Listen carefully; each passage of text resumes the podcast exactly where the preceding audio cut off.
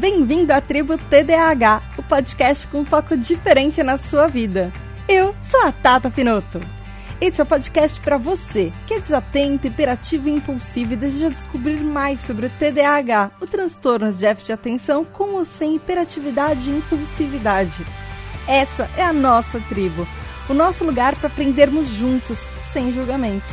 Aqui também tem espaço para quem não é TDAH mas que nos cerca, que nos ama, que quer nos entender melhor e nos acolher. Hoje nós vamos falar sobre TDAH e diagnóstico. Então venha se entender mais e descobrir que esse é só o primeiro passo na sua jornada de resposta.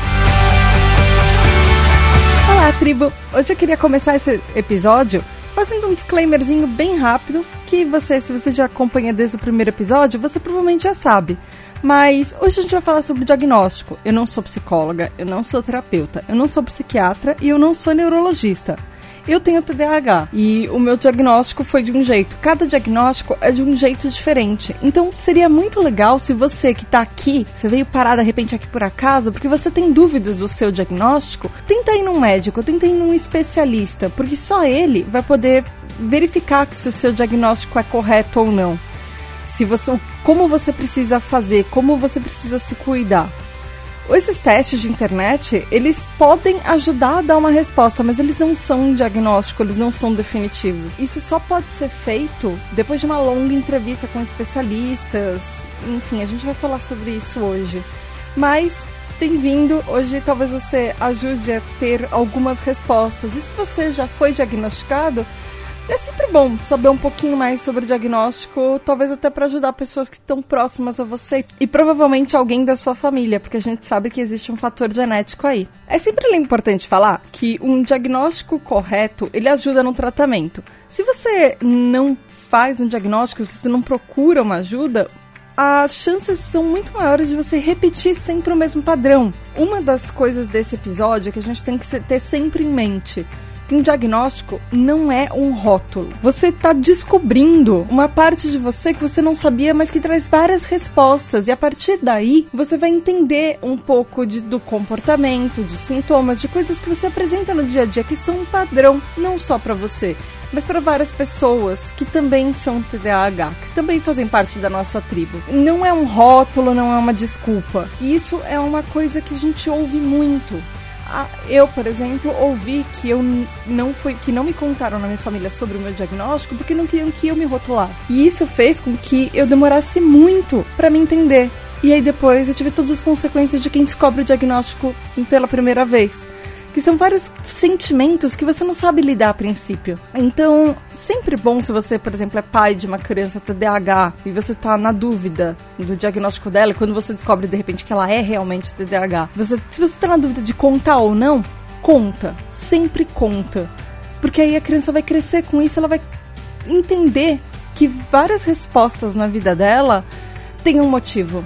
E ela não vai se sentir tão desajustada na vida e sem saber por que, que ela não é igual aos outros. O que, que tem de errado com ela. O diagnóstico também ajuda a identificar outras comorbidades, porque como a gente já falou antes, o TDAH raramente vem sozinho. Às vezes, por exemplo, é muito comum você ter um caso de uma pessoa que estava procurando tratamento para depressão. E de repente ela descobre que os problemas que ela tem com depressão não são só da depressão, são de um TDAH que ela tinha que não era diagnosticado. Por exemplo, uma dislexia que não é não tá sozinha. Então são coisas que você não pode tratar uma coisa só. Por isso que é importante você conhecer todo o conjunto. As pessoas não são planas, elas são esféricas, elas são complexas. E para você tratar uma coisa, você tem, que entender tudo que cerca aquilo e tudo que pode influenciar. Por isso o diagnóstico é importante, por isso que o tratamento, sendo com medicamento, sendo com psicólogo, com, com psiquiatra, com médico, mindfulness, com estratégias, com seja o que for. Isso é importante para você ter uma vida mais alegre, mais feliz, mais saudável. E é o nosso objetivo aqui hoje, na verdade. E as pessoas que procuram o tratamento para só uma das coisas e esquecem todo o resto, ou não procuram o diagnóstico para o resto, elas vão continuar, é o que a gente falou no começo do episódio, elas vão continuar persistindo no mesmo erro e não vai ter um resultado. Por exemplo, se você tentar só procurar uma, um, um jeito para ajudar na depressão, aquilo não vai ficar totalmente de um jeito que deveria ser controlado, porque o TDAH vai continuar influenciando nisso. Então você não pode tratar uma coisa e esquecer das outras. E isso serve para tudo na vida, na verdade. Em 2013, Uh, a FDA, o Food and Drug Administration, que é um órgão regulatório nos Estados Unidos, ele aprovou, por exemplo, um exame que é um eletroencefalograma para que ele ajuda no auxílio ou diagnóstico de TDAH. Essa aprovação, ela teve uma bela de uma revolução assim, porque ela ajudou os pesquisadores americanos, por exemplo, e além disso, ah, pessoas do mundo inteiro a comprovarem uh, alguns alguns diagnósticos, alguns sintomas, enfim. E aí mas como é que isso funciona? Na verdade, é, tem já muitos anos que uh, a comunidade científica sabe que as ondas lentas do eletroencefalograma, que são na verdade ondas teta e delta, elas são relativamente mais comuns assim uh, no cérebro de pessoas que têm TDAH. Então, assim, não é uma coisa obrigatória, não é uma coisa que necessariamente, absolutamente todo TDAH tem. Mas é uma coisa bem mais comum e isso ajuda na detecção do com aparelhos. Então, empresas privadas resolveram fazer é, esse, esses aparelhos, esses eletroencefalogramas para ajudar no diagnóstico de TDAH e criaram uma máquina chamada NEBA, N, a NEBA, é, seria o NEBA, NIBA, sei lá, NIBA System uh, sistema que ela ajuda nessa, a detectar essas ondas é, que, em termos assim numéricos, elas estão acima da média, acima do esperado para uma pessoa que tem TDAH. Então, essa máquina foi aprovada pelo FDA, pelo Food and Drug Administration nos Estados Unidos, e aí as pessoas começaram a usar os, os resultados desse aparelho nos diagnósticos. E eles melhoraram, inclusive, a qualidade do diagnóstico, tanto em crianças quanto adolescentes e adultos e feito inclusive para pessoas que não são especialistas. Essa máquina, ela ajuda não só as pessoas que não são especialistas, mas ela ajuda no encaminhamento a um diagnóstico definitivo por médicos especialistas, por psicólogos, psiquiatras, para ter aquela resposta que muita gente procura. Para vocês terem uma noção, por exemplo, existe algum, existem alguns estudos nos Estados Unidos que mostram que, em média, pais de crianças TDAH, elas tendem a procurar é, 11 tipos de profissionais e de médicos ou psicólogos, psiquiatras, terapeutas uh, diferentes, 11 para ter uma resposta, para ter um diagnóstico. E todo esse período é um período muito conturbado na família, porque você não sabe o que está acontecendo. Você precisa de uma resposta. Não só crianças, mas adultos também. Quando você está procurando uma resposta e ninguém te dá aquela resposta certa, você fica muito fragilizado. E isso e é muito importante, assim, existem alguns passos que seriam vai os passos do bom diagnóstico, por exemplo. Um deles é tempo, tempo de consulta. Uma consulta de um diagnóstico nunca vai demorar meia hora. Provavelmente ela vai ter 45 minutos, uma hora, duas horas, mais talvez.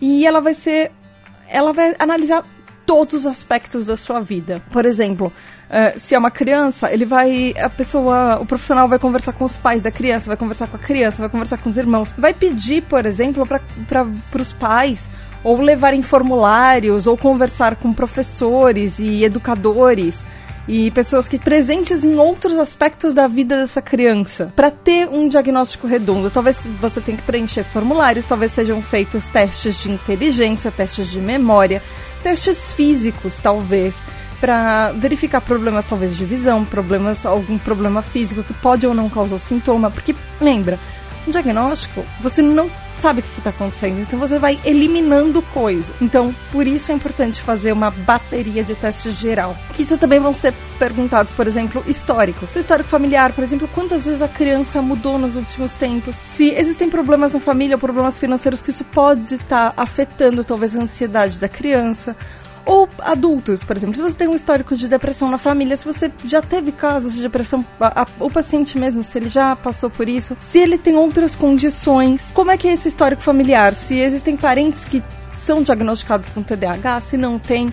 A gente já falou aqui que o diagnóstico, se existem, se os pais têm TDAH ou se existe algum parente com TDAH, a probabilidade aumenta de uma criança ou de da pessoa ter TDAH, se tem um histórico familiar. E também outros sintomas, por exemplo, se tem sintomas correlacionados, se, é, se a criança é muito hiperativa, essa pessoa é muito hiperativa, antes, por exemplo, dos 7 anos de idade, se já apresentava isso? Tem alguma outra coisa, por exemplo, se pessoas reclamam na escola, se existem reclamações no trabalho?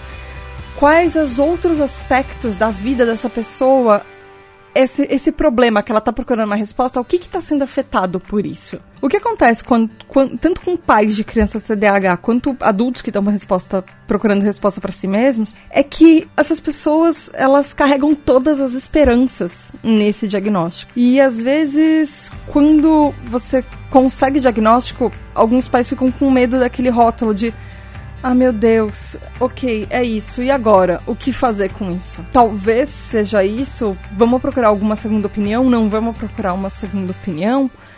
O que, que vai acontecer? Sabe? E às vezes, talvez ter aquela resposta seja o grande alívio que as pessoas estão procurando. Talvez não seja uma questão de colocar em caixinhas, colocar rótulo, mas é uma ferramenta para você estudar, pesquisar, se conhecer melhor, conhecer as pessoas que estão à sua volta, conhecer outras pessoas que têm as mesmas coisas. Se inspirar nisso, se inspirar em pessoas importantes, procurar representatividade.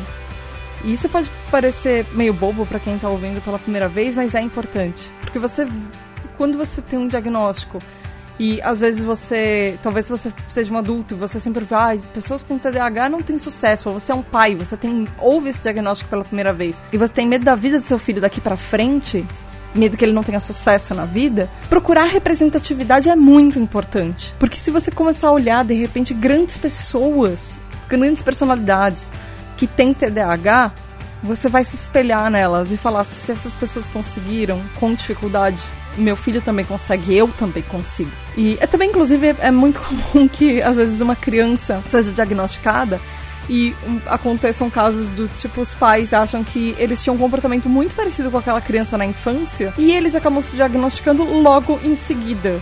Esses, esses casos são muito, muito, muito comuns ao, ao redor do mundo, inclusive. Então, pai, se, se seus filhos foram acabar de diagnosticar com TDAH e vocês acham que vocês são um pouquinho parecidos demais com eles, talvez seja legal vocês olharem por vocês mesmos.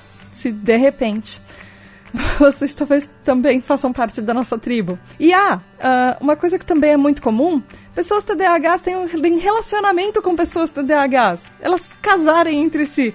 Porque, né? Ninguém se entende mais do que uma outra pessoa que está passando pelas mesmas coisas que você a vida inteira.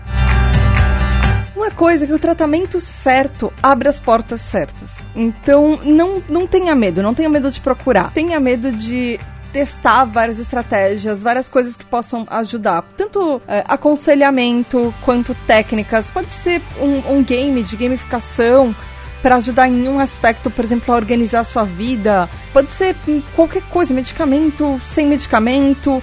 Encontra o que depois do, depois do diagnóstico, encontra o que funciona para você. E é legal pensar que você não vai descartar algumas técnicas, ah, porque elas são para uma coisa e não para outra. Por exemplo, algumas técnicas para crianças TDAH podem ajudar a crianças no espectro autista não coloca aquela, aquele rótulozinho, ah, é TDAH, só vai funcionar isso. Ah, é autista, só vai funcionar isso. Não. Às vezes, por exemplo, eu tô falando tanto do autismo porque existe uma correlação muito próxima. Como a gente já falou, nos manuais do CID-11, tanto o TDAH quanto o autismo, eles estão no mesmo grupo de, de transtornos do neurodesenvolvimento, que é o neuroamadurecimento do cérebro. Então, às vezes, uma coisa que funciona para um também funciona para outro, e é bom testar coisas novas. Descobre o que funciona para você. Diagnóstico não é uma ciência exata, não é 100% aquilo.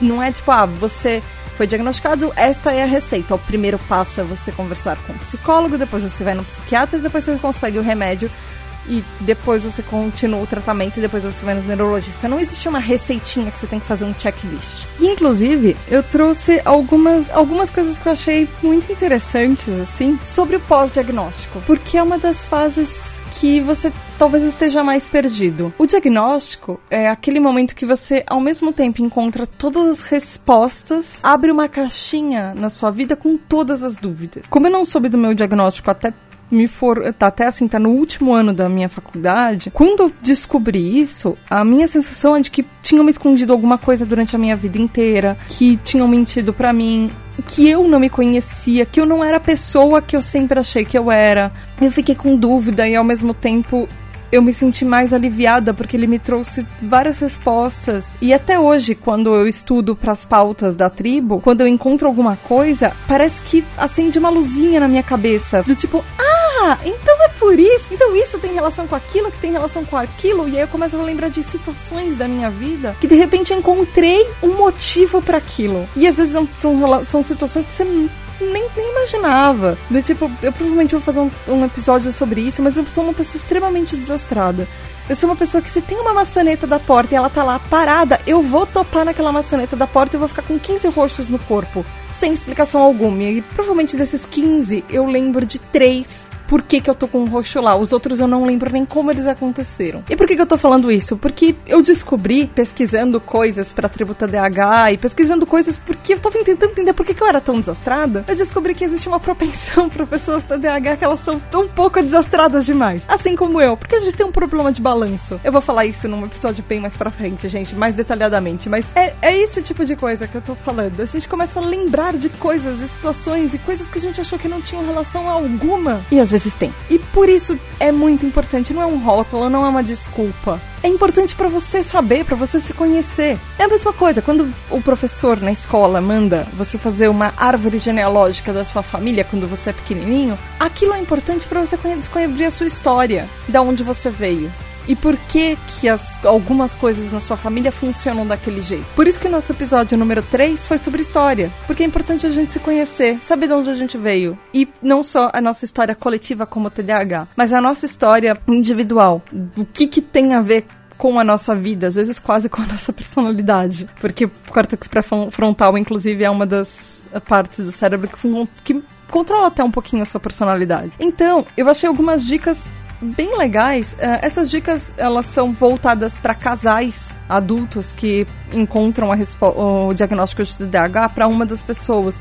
Mas elas podem funcionar para a família inteira. Sendo você pai e mãe de uma criança TDAH, é, você tem amigos, está num relacionamento, enfim. O primeiro desse pós-diagnóstico é declarar trégua. Então, parar de culpar um ao outro coisas que aconteceram nesse relacionamento ou que acontecem nesse relacionamento e começar como se fosse do zero. Começar igualdade entre os dois e entre, entre as pessoas envolvidas nesse relacionamento. E dar espaço para respirar e parar de culpar daquela, daquele negócio de jogar na cara. Então, e aí começar a estudar, começar a entender. É importante manter o senso de humor. De repente, se tem alguma coisa que é uma coisa comum, do tipo, ah, eu tava falando e você parou e não tá prestando atenção no que eu tô falando. Encontra um humor nessa situação, porque ela vai acontecer provavelmente com frequência. Não tem medo de rir disso, principalmente das pessoas que são próximas a você. Principalmente das pessoas que você tem afinidade suficiente para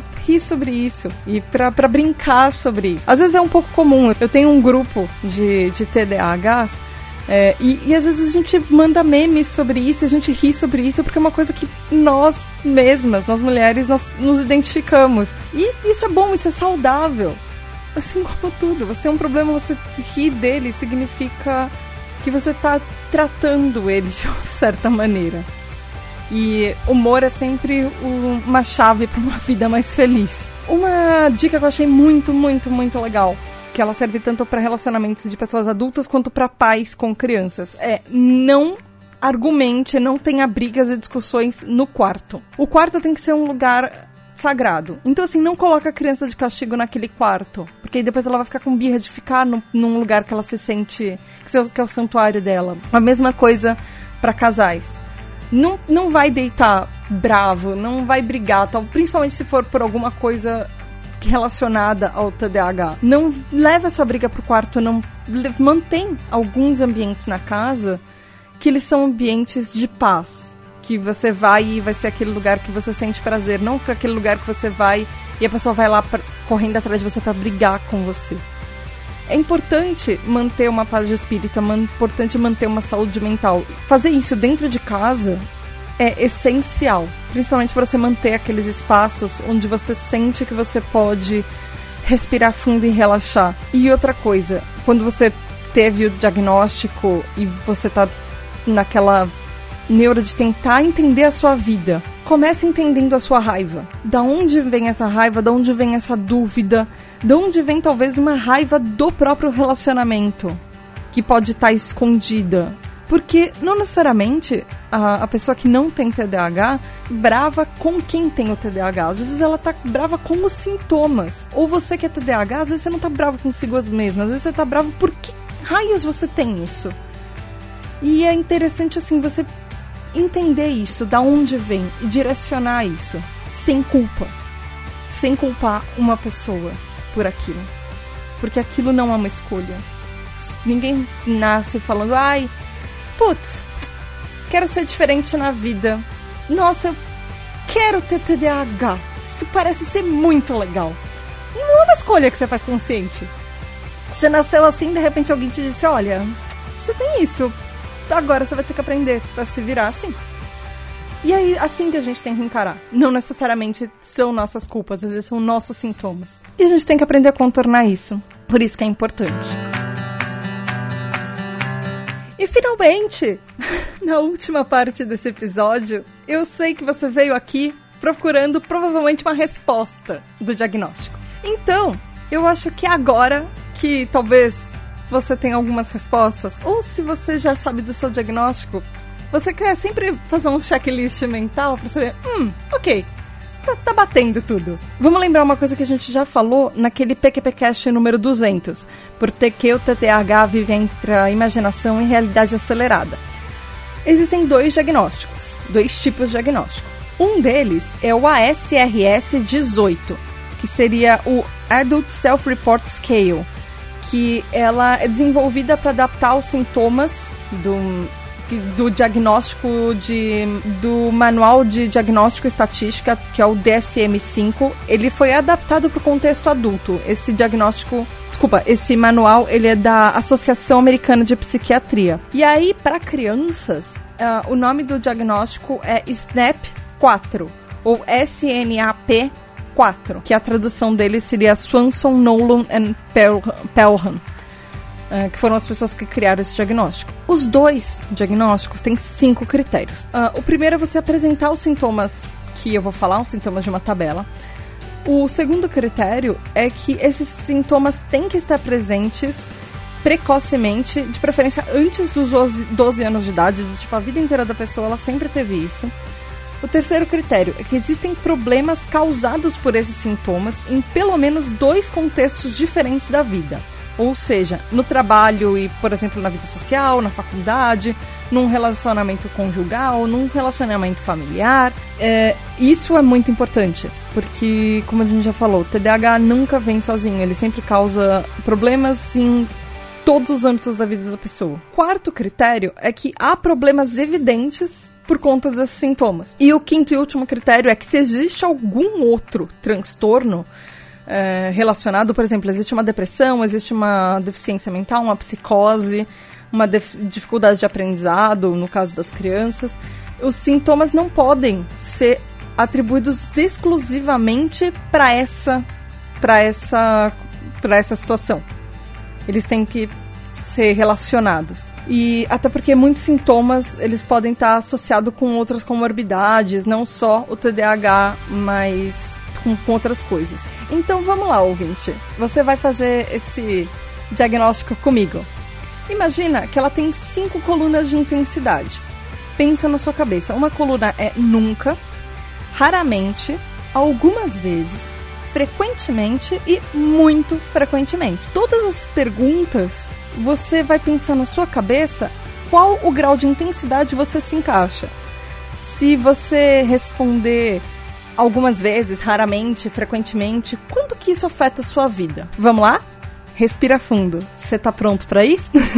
então vamos lá. A primeira parte do diagnóstico é a parte A, ela é sobre desatenção. Eu vou são nove perguntas, tem duas partes e são nove perguntas cada. Eu vou fazer e você pensa como é que isso se encaixa no contexto da sua vida, ok?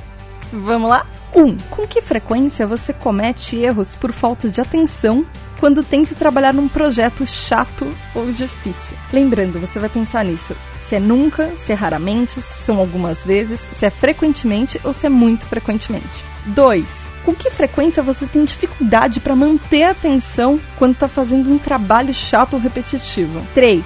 Com que frequência você tem dificuldade para se concentrar no que as pessoas dizem, mesmo quando elas estão falando diretamente com você? 4. Com que frequência você deixa um projeto pela metade depois de já ter feito as partes mais difíceis. 5. Com que frequência você tem dificuldade para fazer um trabalho que exige organização? 6. Quando você precisa fazer uma coisa que exige concentração, com que frequência você evita ou adia o início daquilo? 7. Com que frequência você coloca as coisas fora do lugar e tem dificuldade para encontrar as coisas em casa ou no trabalho? 8. Com que frequência você se distrai com atividades ou barulhos à sua volta? 9 com que frequência você tem dificuldade para lembrar compromissos e obrigações. Esse foi o fim da parte A. A parte B, ela é relacionada com hiperatividade e impulsividade. Você tá pronto? Vamos lá? 1. Um, em que frequência você fica se mexendo na cadeira ou balançando as mãos e os pés quando precisa ficar sentado por muito tempo? Lembrando que tanto a parte A quanto a parte B, você tem que pensar nas respostas. Se elas se encaixam em nunca, raramente, algumas vezes, frequentemente ou muito frequentemente. 2. Com que frequência você se levanta da cadeira em reuniões ou em outras situações onde deveria ficar sentado? 3. Em que frequência você se sente inquieto ou agitado? 4. Em que frequência você tem dificuldade para sossegar e relaxar quando tem tempo livre para você? 5. Com que frequência você se sente ativo demais e tem a necessidade de fazer coisas como se estivesse um motorzinho ligado dentro de você. 6. Em que frequência você se pega falando demais em situação social? 7. Quando você está conversando, com que frequência você se pega terminando as frases das outras pessoas antes que elas terminem por elas mesmas? 8 com que frequência você tem dificuldade para esperar numa situação onde cada pessoa tem a sua vez e a sua tá demorando para chegar? 9. Com que frequência você interrompe os outros quando eles estão ocupados? Esse é o teste.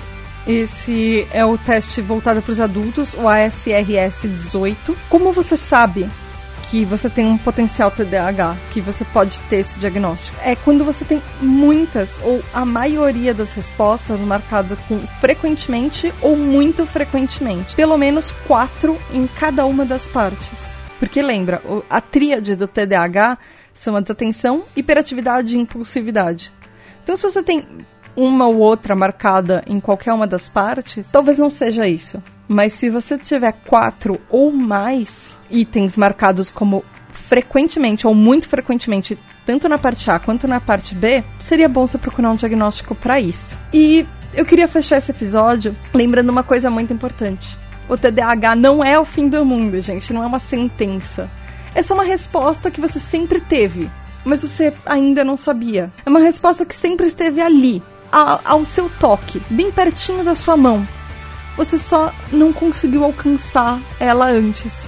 Você não conseguiu ver que ela estava ali naquele momento. E agora você sabe. É comum você se sentir perdido e achar que você finalmente encontrou uma resposta. Mas vá ao médico, procura aconselhamento, procura um psicólogo, procura talvez medicamento ou não. Não, talvez você não esteja pronto para um medicamento ainda.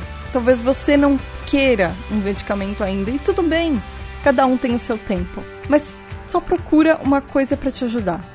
Leva o seu tempo. Procura, pesquisa, vai se entender. E é isso a primeira coisa que a gente precisa fazer: o diagnóstico para a gente se entender. E, por fim, bem-vindo à nossa tribo. Agora que você sabe que você é TDAH, você sabe também que você não está sozinho nesse mundo tem um monte de gente. Então procura grupos de pessoas como você. Vai trocar experiência com quem você se identifica, com quem também é TDAH. E aprende com as situações. Vem falar comigo se você precisar. Vem falar com a nossa tribo. Porque todo mundo aqui te entende. Bem-vindo!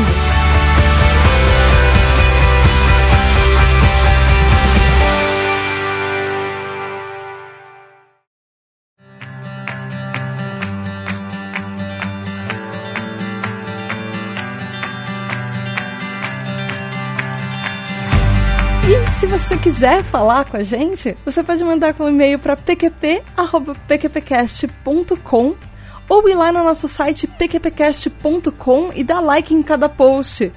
E a gente vê quantos TDAHs tem nessa podosfera e nesse mundo. E vamos formar um grupo com isso. Vamos trocar ideia. Você também pode ir lá no grupo ouvintes do PQPcast no Facebook ou na página de Porquê para PQP no Facebook. Tem também o nosso Twitter, o arroba underline PQPcast, não esquece do underline.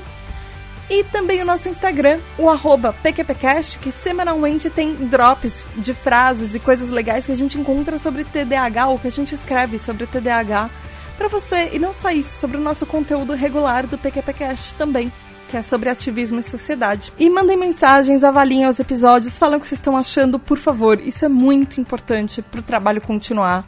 E para saber o que vocês querem, saber o que, que pode modificar, o que, que vocês estão achando legal, o que, que vocês não estão gostando. E como esse podcast fica, pode ficar cada vez mais com a nossa cara, a cara da nossa tribo. Obrigado, galera. Eu sou a Tata Finoto e a gente se vê daqui a 15 dias. Lembrando que os episódios da tribo são sempre na primeira e na terceira semana do mês, tá bom? Beijo da Tata e até mais!